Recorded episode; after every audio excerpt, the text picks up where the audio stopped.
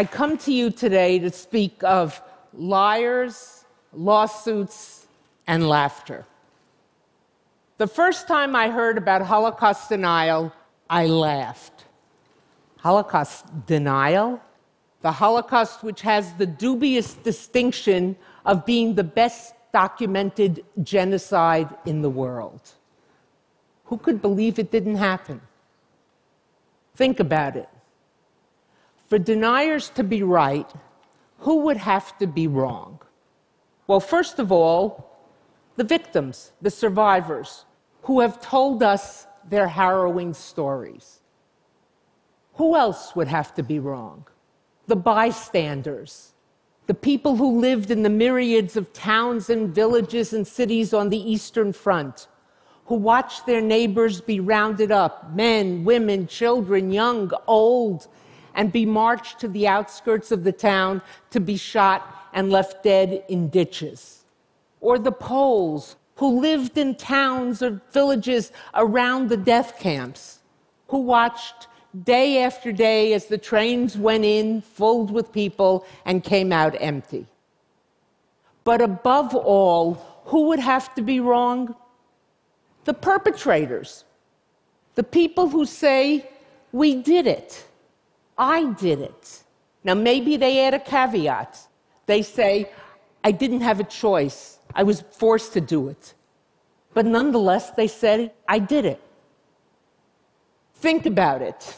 In not one war crimes trial since the end of World War II has a perpetrator of any nationality ever said it didn't happen. Again, they may have said I was forced, but never that it didn't happen. Having thought that through, I decided denial was not going to be on my agenda. I had bigger things to worry about, to write about, to research, and I moved on. Fast forward a little over a decade, and two senior scholars, scholars of the Holocaust, two most prominent historians of the Holocaust, approached me and said, Deborah, let's have coffee. We have a research idea that we think is perfect for you. Intrigued and flattered that they came to me with an idea and thought me worthy of it, I asked, What is it? And they said, Holocaust denial. And for the second time, I laughed. Holocaust denial? The flat earth folks? The Elvis is alive people? I should study them? And these two guys said, Yeah, we're, we're intrigued. What are they about? What's their objective? How do they manage to get people to believe what they say? So, thinking if they thought it was worthwhile, I would take a momentary diversion maybe a year, maybe two, three, maybe even four. In academic terms, that's momentary. Um, we work very slowly. Um, and I would look at them. So I did. I did my research, and I came up with a number of things, two of which I'd like to share with you today. One, deniers are wolves in sheep's clothing. They are the same Nazis, neo Nazis. You can decide whether you want to put a neo there or not. But when I looked at them, I didn't see any SS like uniforms, swastika like symbols on the wall, Sieg Heil salutes, none of that. What I found instead were people parading as respectable academics what did they have? They had an institute, an institute for historical review. They had a journal, a slick journal, a journal of historical review.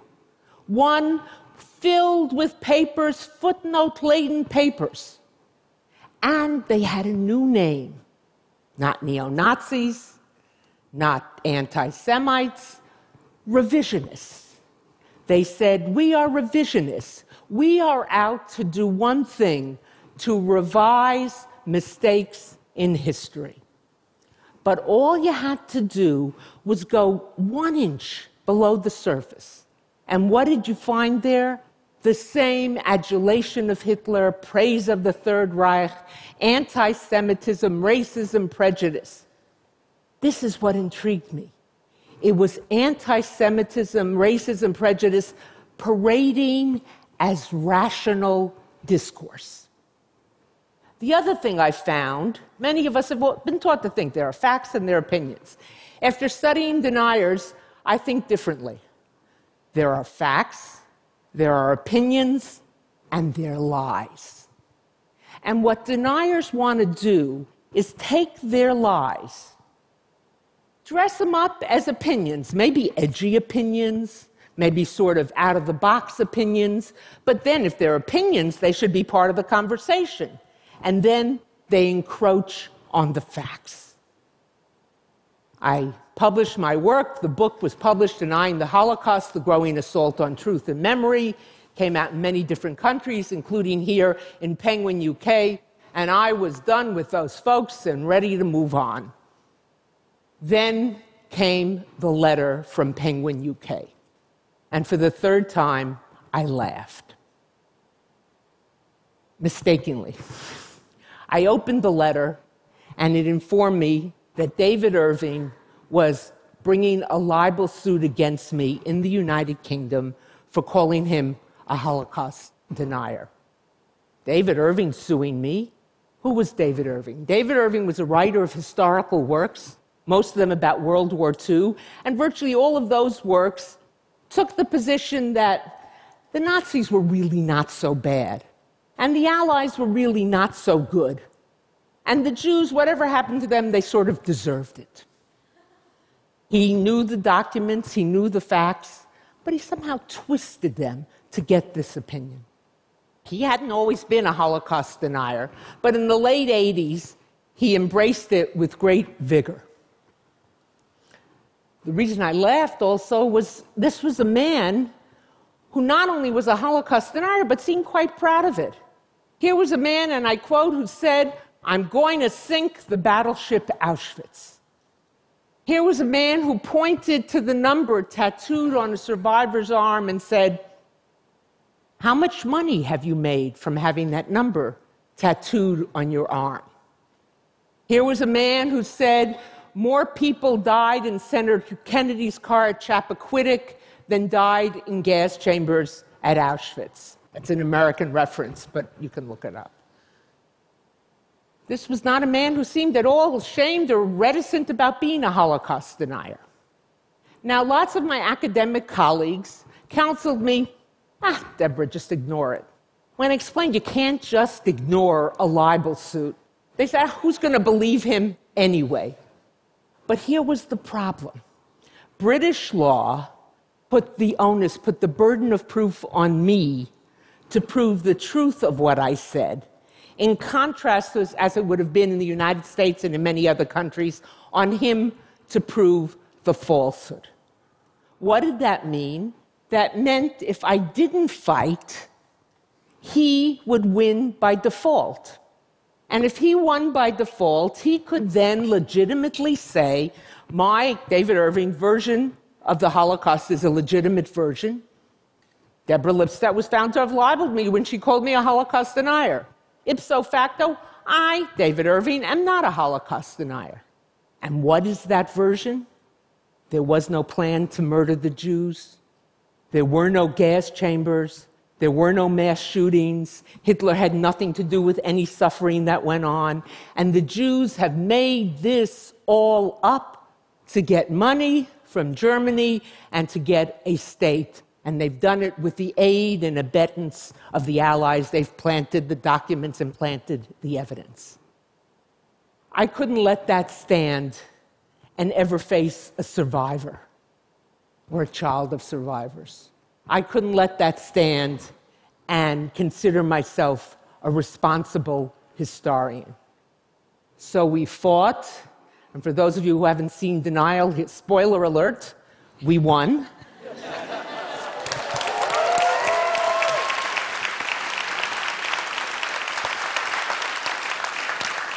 The judge found David Irving to be a liar, a racist, an anti Semite. His view of history was tendacious. He lied, he distorted, and most importantly, he did it deliberately. We showed a pattern in over 25 different major instances, not small things. Many of us in this audience write books or writing books. We always make mistakes. That's why we're glad to have second editions, correct the mistakes. Um, but these always moved in the same direction blame the Jews, exonerate the Nazis. But how did we win? What we did is follow his footnotes back to his sources.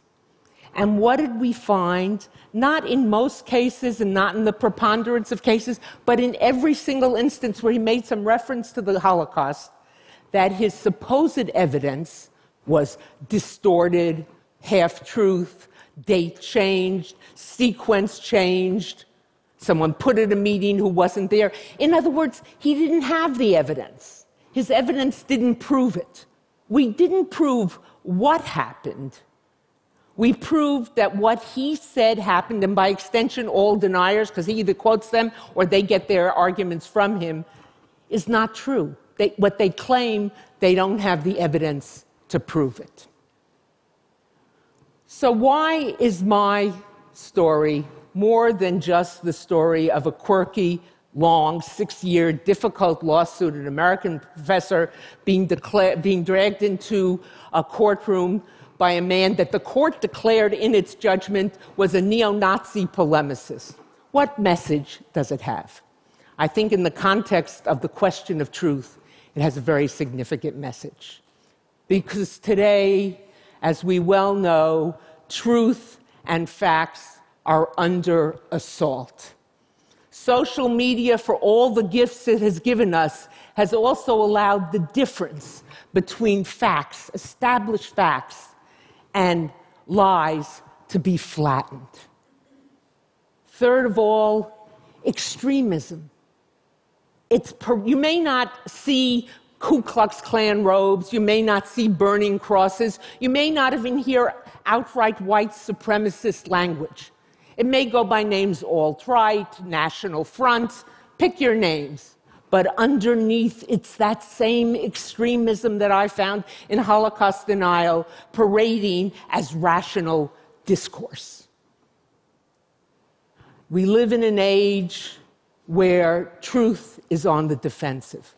Uh, I'm reminded of a New Yorker cartoon, a quiz show recently appeared in the New Yorker, where the host of the quiz show is saying to one of the contestants, Yes, ma'am, you had the right answer, but your opponent yelled more loudly than you did, so he gets the point. What can we do? First of all, we cannot be beguiled by rational appearances. We've got to look underneath and we will find there the extremism. Second of all, we must understand that truth is not relative. Number three, we must go on the offensive, not the defensive.